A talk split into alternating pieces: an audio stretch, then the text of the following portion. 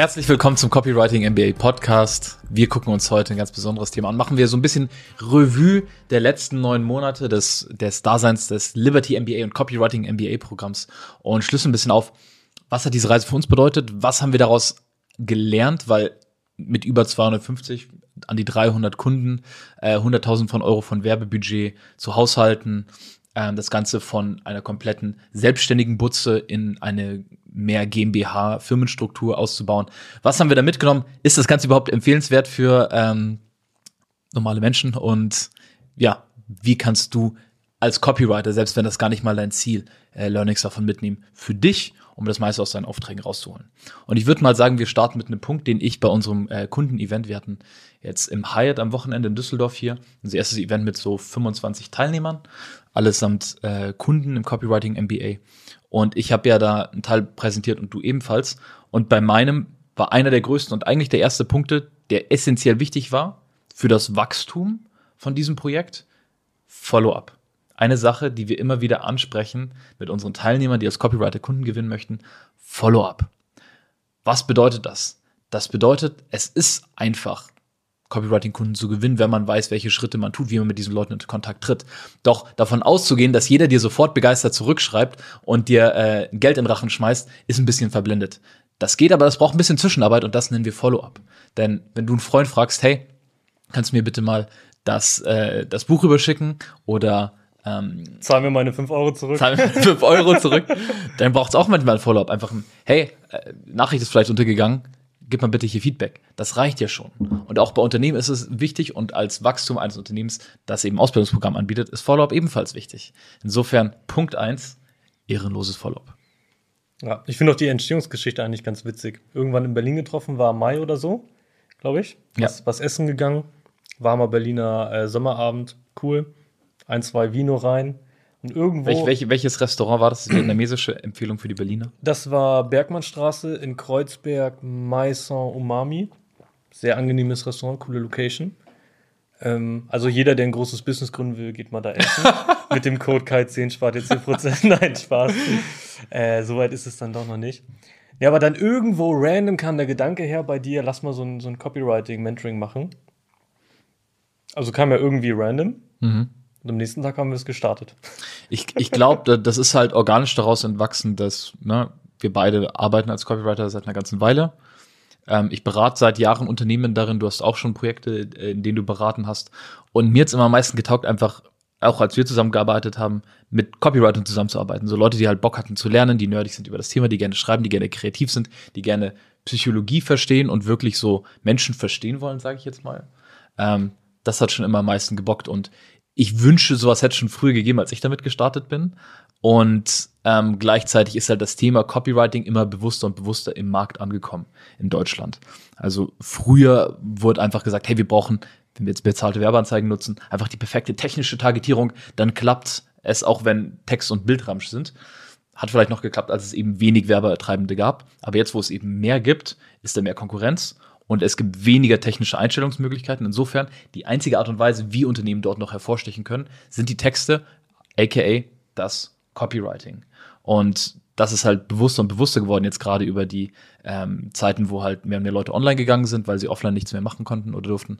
Und dementsprechend war das jetzt ein organisches, organischer Klickmoment zu sagen, warte mal, der Markt ist reif, lass loslegen. Ja.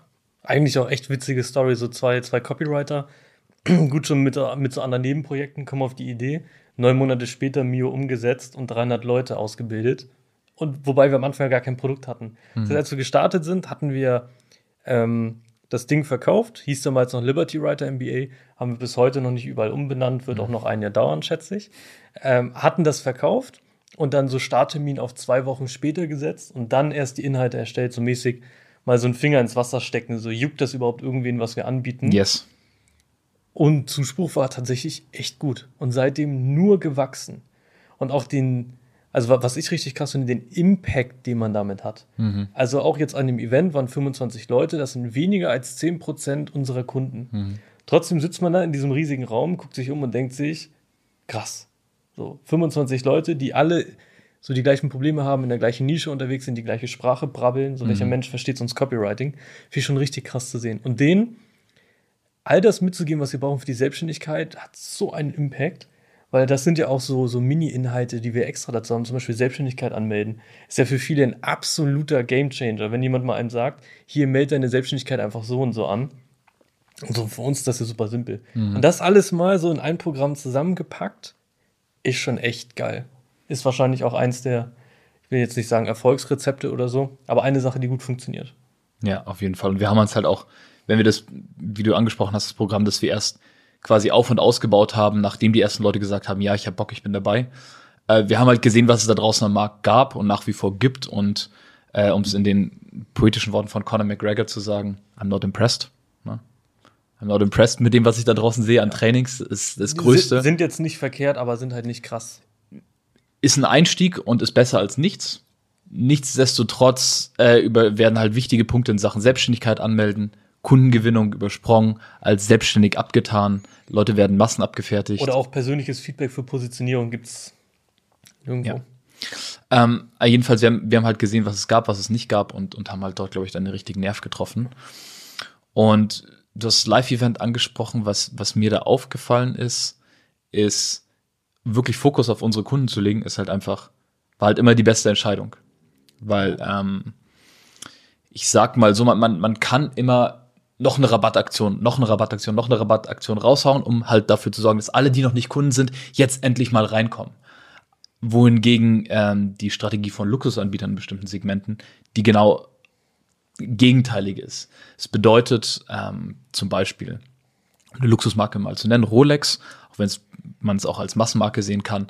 Äh, Rolex hat Leute, denen sie ihre neuen Produkte anbieten und Leute, die ein neues Produkt wollen, kommen in der Regel erstmal auf eine Warteliste. So. Und das ist halt von dieser Firma aus ein ganz konkreter Fokus. Wir geben Fick auf alle Leute, die nicht unsere Kunden sind. Und wenn du unser Kunde sein willst, dann stell dich bitte an und dann kriegst du auch was Geiles, sobald du dabei sein möchtest.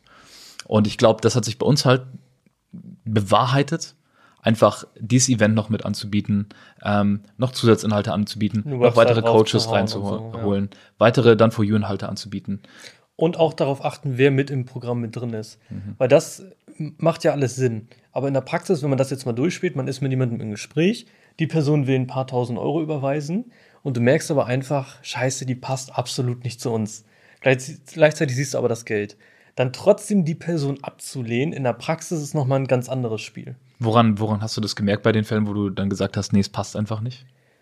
Oh, auch von den, von den Vibes her mäßig. Also wenn da eine, eine Person ist, die, sagen wir es so wie es ist, die macht 0 Euro im Monat und denkt, weiß, alles, was abgeht und will direkt so eine Coach-Rolle übernehmen, so mhm. will direkt 20 Level überspringen, obwohl das Fundament einfach nicht da ist, mhm. dann ist das halt ein Kartenhaus, was zusammenbricht.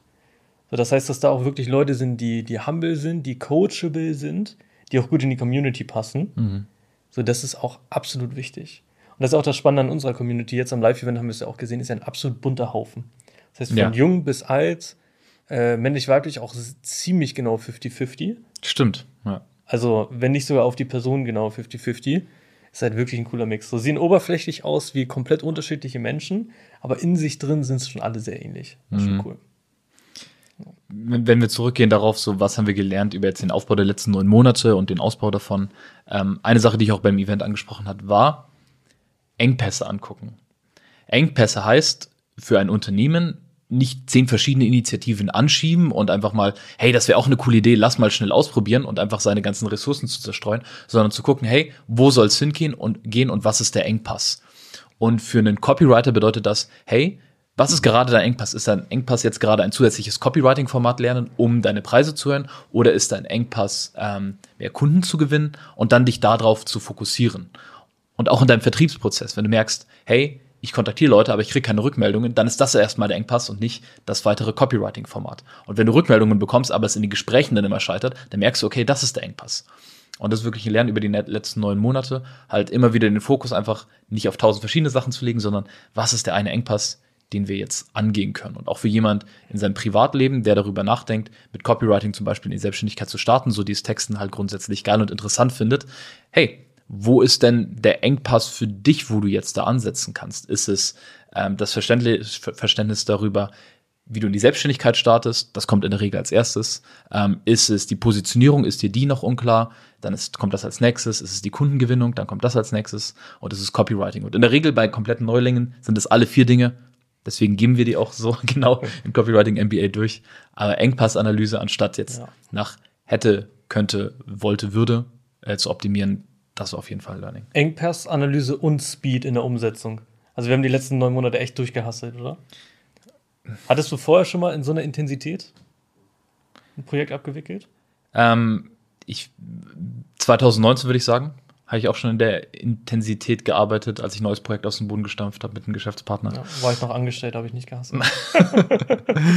ähm, ja, irgendwie fällt das dann, wenn man drin ist, nicht so auf. Aber wir haben ähm, halt auch den Vorteil mit dem jetzt nahen Zusammenwohnen, dass wir ähm, da einfach uns schnell austauschen können, nicht ausgebrannt sind, weil wir dann die ganze Zeit vor Zoom nur hängen.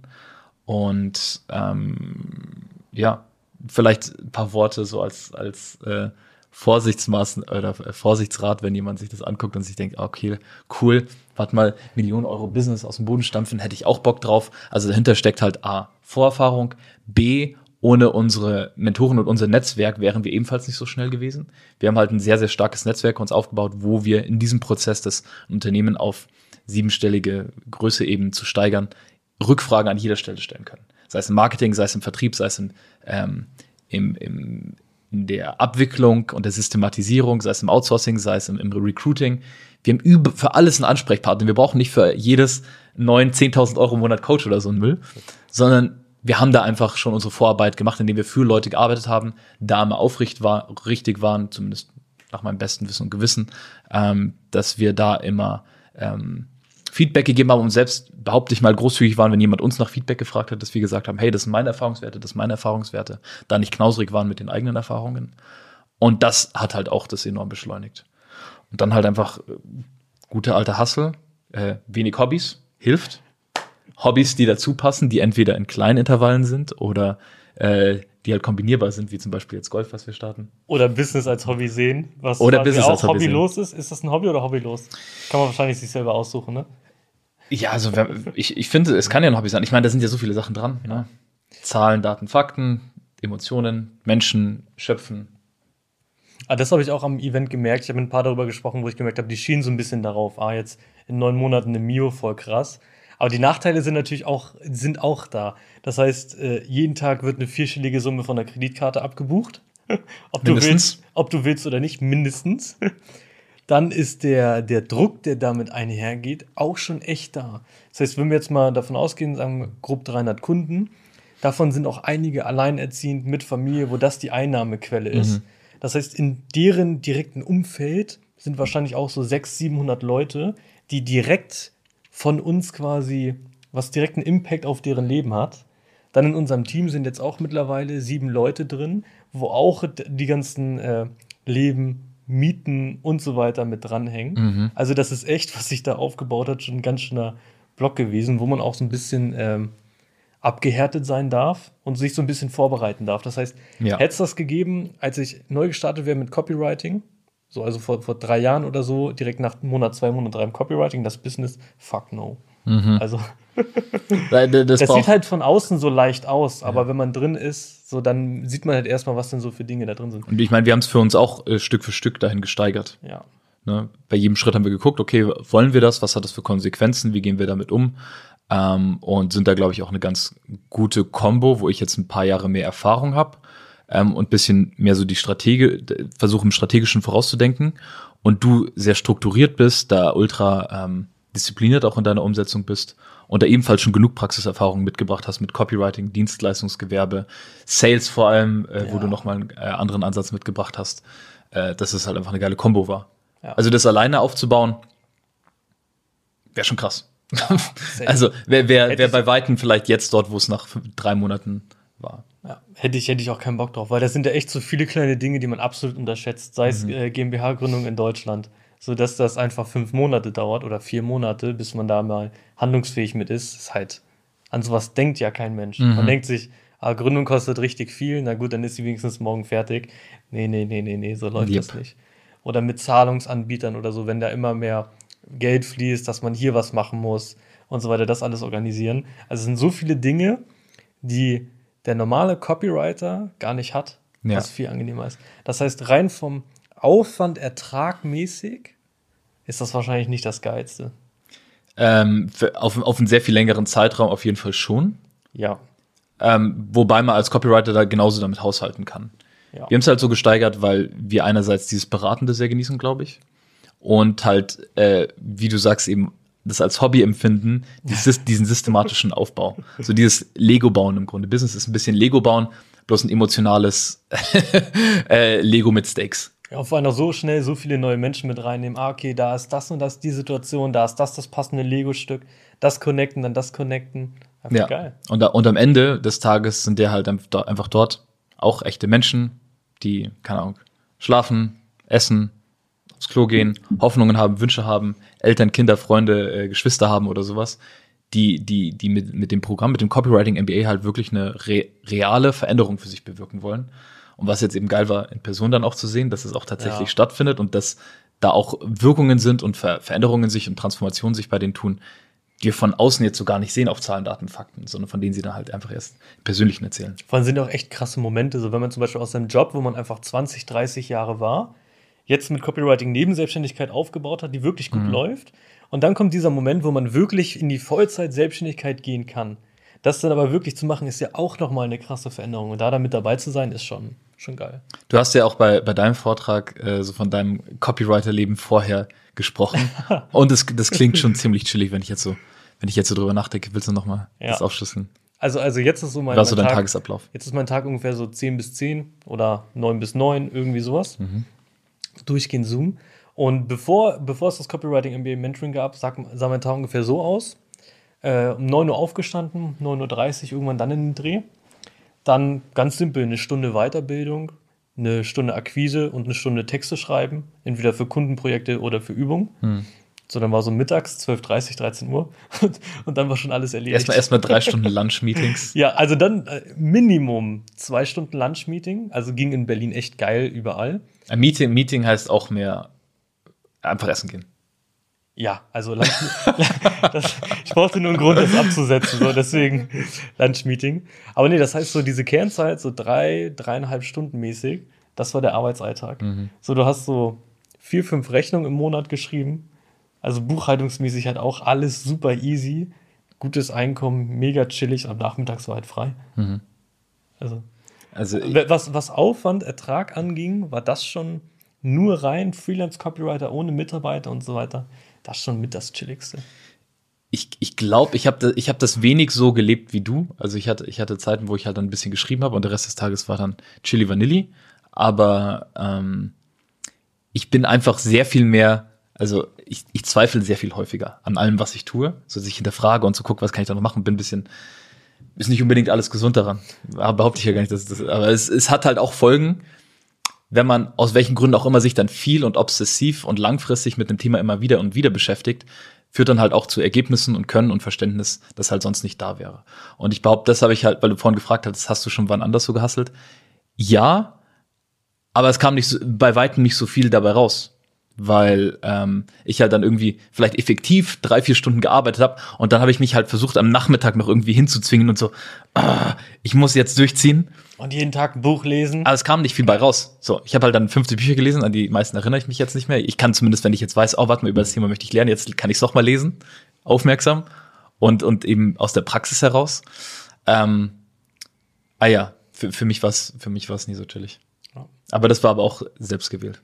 Ja, ist, ja auch echt die Frage, worauf man Bock hat. Also nur das chillige Copywriter-Life ist ja auch geil. Mhm. Also, jetzt gerade finde ich das hier nice, aber keine Ahnung, wo die Welt in zehn Jahren steht. Ja. Vor allem jetzt auch, wenn wir jetzt mal so, also wir haben das Ganze ja so ein bisschen aus dem Boden gestampft und wenn wir jetzt mal sehen, okay, da sind jetzt schon die ersten anderen Unternehmen, die auf uns zukommen und uns fragen, wie haben wir das gemacht. Da denke ich mir manchmal noch so ein bisschen, ähm, weiß ich selber nicht so genau, muss ich mal überlegen. Ach, so haben wir das gemacht. Ja, okay. Das, Gute ist, wir haben ja sehr viel dokumentiert und so und systematisiert, weil wir einfach so mit dem Business umgehen. Ist ja, wunderbar. Aber jetzt zu sehen, dass wir so schnell auf dem Level sind, wo schon andere fragen, wie haben wir das gemacht, schon krass zu sehen. Yes. Das ist das für heute, würde ich sagen. Das heißt, äh, ab jetzt, jeder, der, der äh, Kopfschmerzen möchte, sehr viel arbeiten möchte mit einer niedrigen Marge, würde ich empfehlen, eine Copywriting-Ausbildung zu machen.